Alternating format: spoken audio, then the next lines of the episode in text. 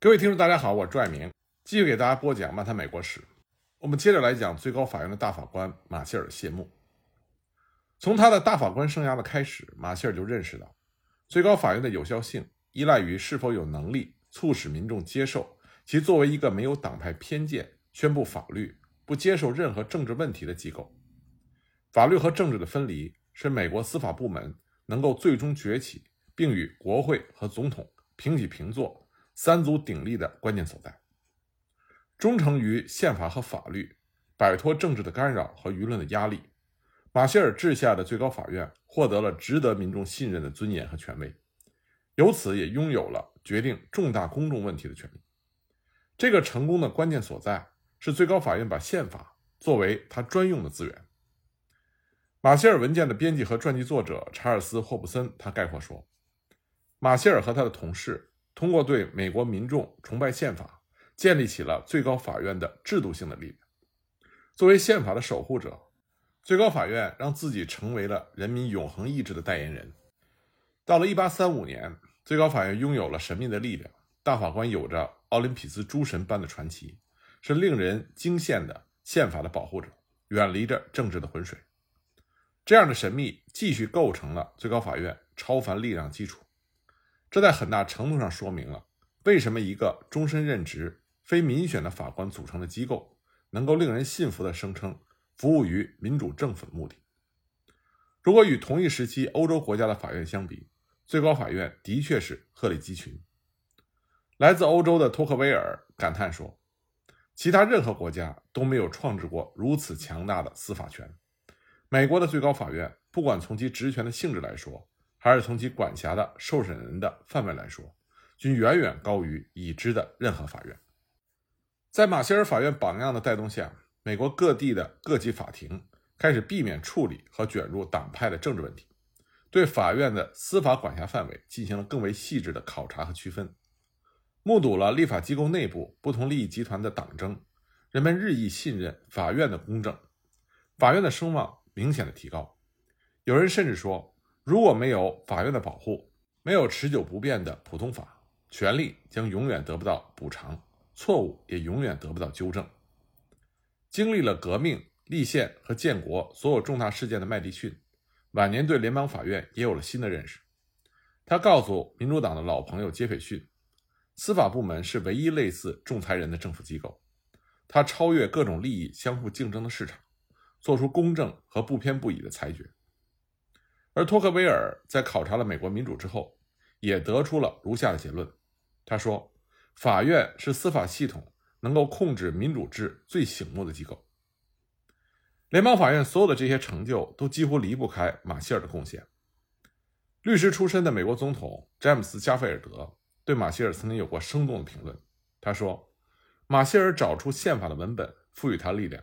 他找到的是一副骨架，却赋予了他血肉之躯。”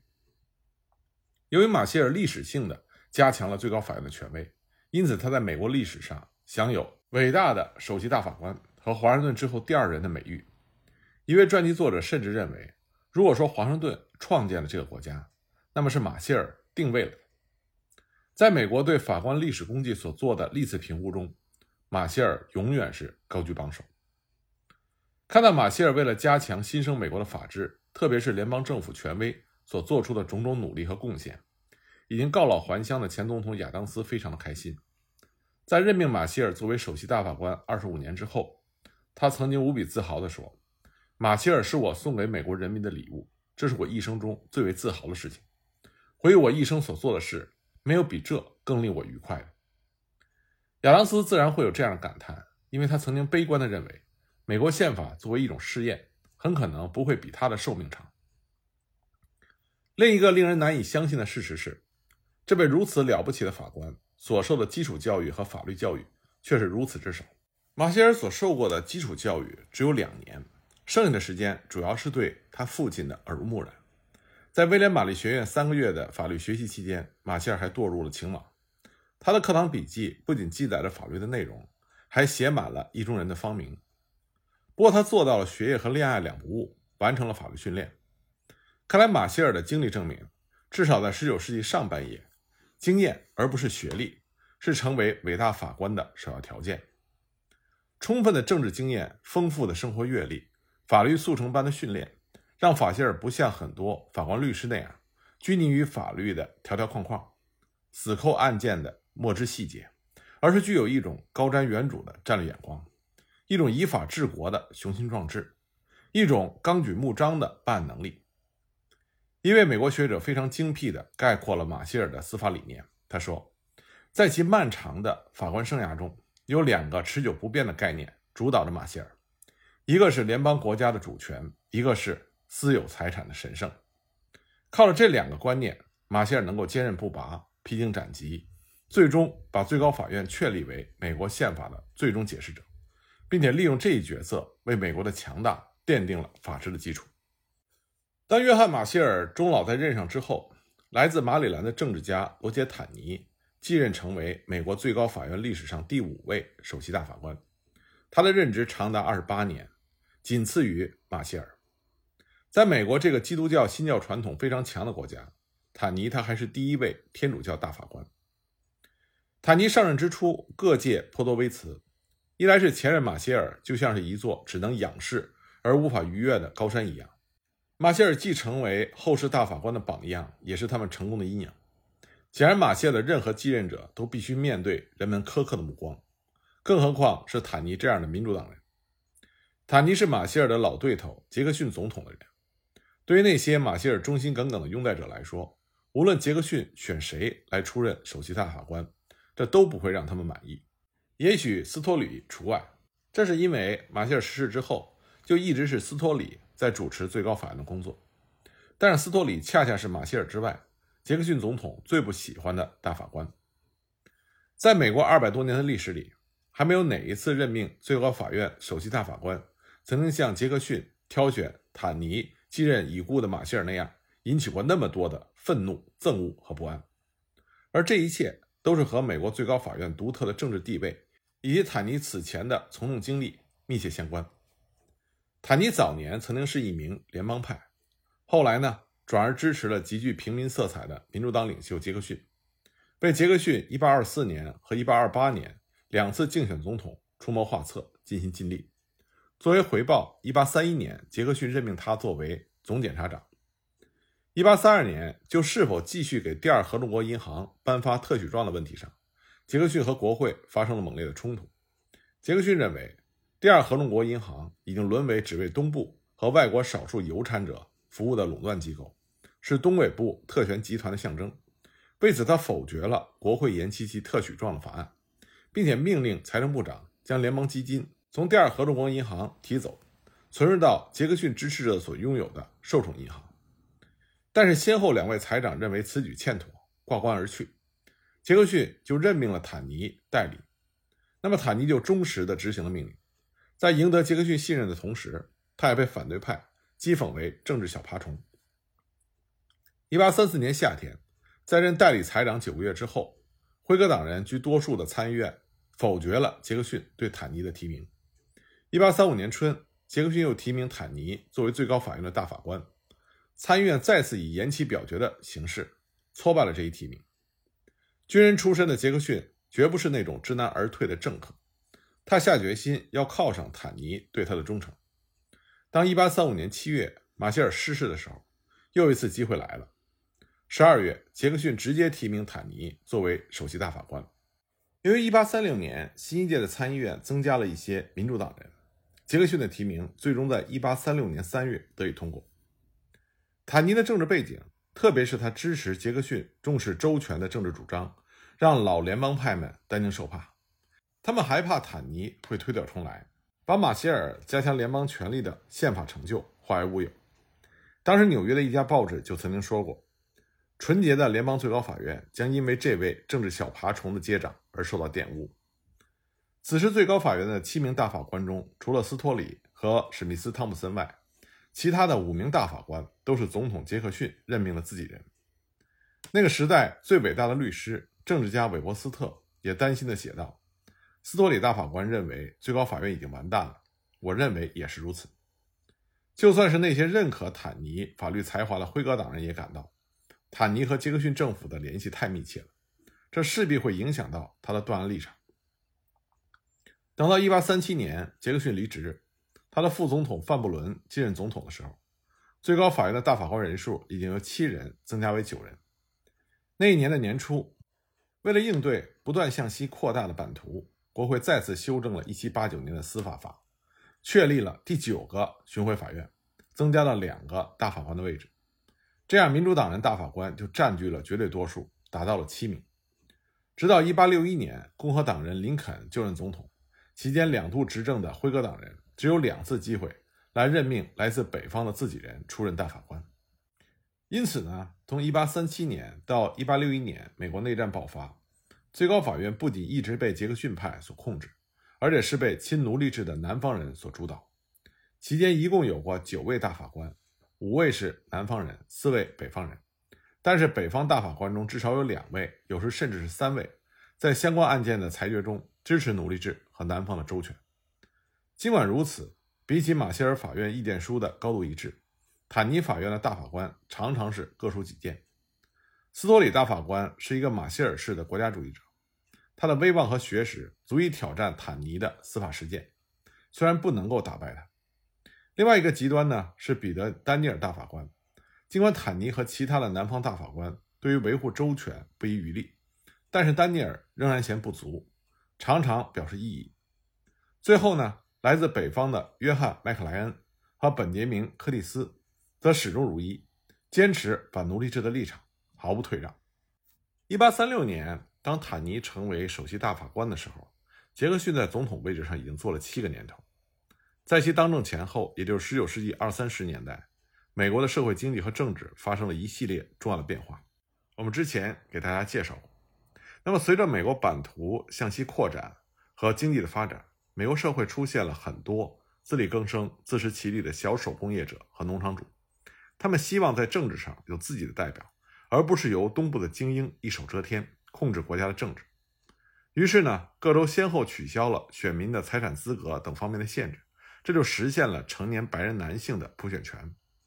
原来由州议会选出的总统选举人，现在改为由选民直接选举产生。这实际上就意味着总统的直接选举。随着美国政治日趋的民主化，现代政党制度就开始形成，这就出现了民主党和辉格党对垒的局面。到了1828年，平民出身的杰克逊当选总统的时候，二十四个州当中，只有南卡和达拉维尔还是由州议会选举总统选举人。杰克逊当选总统，正是西部各州民主化的结果，同时又进一步推动了美国民主的发展。作为美国第一位平民总统。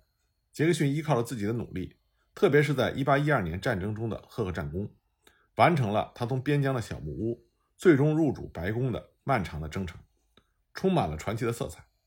杰克逊的平民色彩和传奇经历，加上他提出的铲除特权利益集团、建立以平民利益为主的联邦的政策目标，让他赢得了广泛的群众基础。普通大众都把杰克逊看作是自己的总统，而把他的当选也看作是民主政治。战胜寡头政治的革命。入主白宫之后，杰克逊以他非凡的魄力和强悍，一再的挑战传统的特权政治和寡头经济。政治上，他痛恨特权阶层，反对以财产地位、学识教养来任命官员；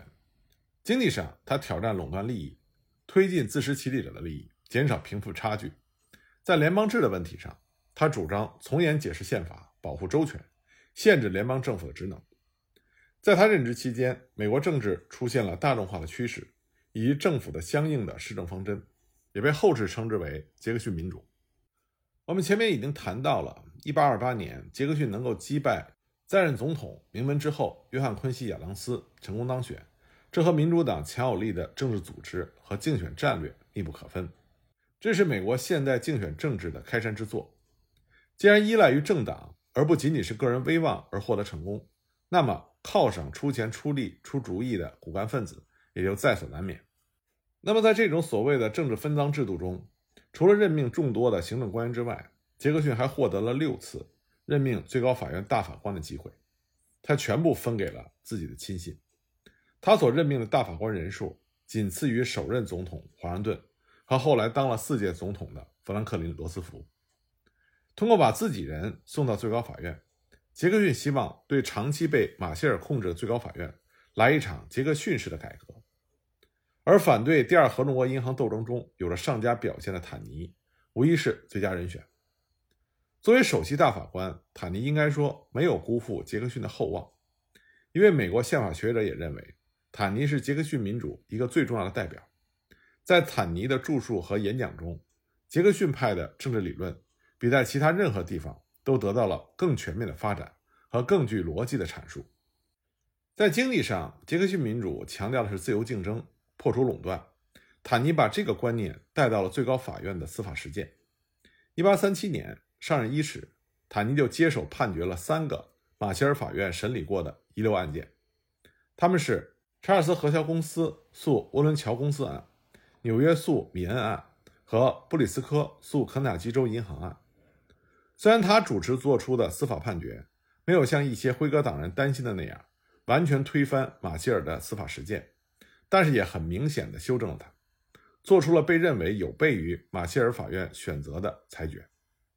一月之内做出的这三项判决，构成了坦尼上任之初的所谓司法革命，也勾勒出杰克逊派法院司法理念的基调。查尔斯河桥一案是坦尼法院最值得称道的判决，它不仅与马歇尔法院联邦至上和私有产权优先的原则拉开了距离，而且确立了社会公益。可以优先于私人产权的原则。查尔斯河桥案是一个涉及宪法契约条款的案件。早在1785年，为了连接波士顿和它北部的查尔斯镇，马萨诸塞州议会曾经颁发了特许状，授权组建查尔斯河桥公司，允许他建造一座横跨查尔斯河的桥梁，并可以为他收为期四十年的过桥费。1792年，州议会又颁发了特许状。允许西波士顿桥梁公司在查尔斯河建立另外一座连接波士顿和坎布里奇的桥梁。查尔斯河桥公司表示不满，州议会于是就将该公司征收过桥费的时间延长了三十年。州政府的这个举动为后来的争端埋下了隐患，因为他授予该公司的特许状并没有详细而又明确的说明特许的范围。到了19世纪20年代，随着经济的迅猛发展。查尔斯河桥的桥梁已经无法满足人们交通的需要，而征收过桥费更是被人们所痛恨，认为这是垄断的象征。1828年，马萨诸塞州议会授权涡伦桥公司在查尔斯河上再建一座桥。涡伦桥的收费年限仅有六年，此后该桥将成为州的公共财产，免费使用。新桥的桥址和老桥相距不过百码，查尔斯河桥的垄断地位不在。那么，查尔斯河桥公司不甘心自己的财路被断，要求法院宣布这项法令无效。他声称，公司的1785年特许状是其公司和州政府之间的契约，并且赋予了他一种垄断的地位。建立新桥的决定侵犯了他的财产权，违背了宪法第一条第十款的契约条款。因为在之前1810年的弗莱彻诉佩克案和1819年的达特茅斯学案中。马歇尔法院对契约条款做出了有利于私人产权的广泛的解释，那么查尔斯河桥公司志在必得，而他们所聘请的他的辩护律师就是丹尼尔·韦伯斯特，正是他在达特茅斯学案案中和马歇尔大法官共同确立了保护契约条款的原则，旨在限制未来的立法部门对财产权的违反。那么在州法院失败之后，1831年，查尔斯和条公司就来到了联邦最高法院。此时仍然是马歇尔执掌最高法院，所以韦伯斯特信心十足，觉得胜券在握。但是问题远比他想象的要复杂。由于对财产绝对权利的概念无法达成共识，再加上个别大法官因病缺席，法院虽然在1831年和1833年两次审理了这个案件，但是都没有做出判决。等到1837年第三次审理的时候，已经是物是人非了。这个时候，最高法院已经是坦尼的天下了。韦伯斯特在得知坦尼被任命为首席大法官的时候，他的反应是：宪法完蛋了。由此可以看到韦伯斯特对这个案件审理的悲观情绪。那么，坦尼法院将如何审理这个案件呢？我们下集再继续给大家讲。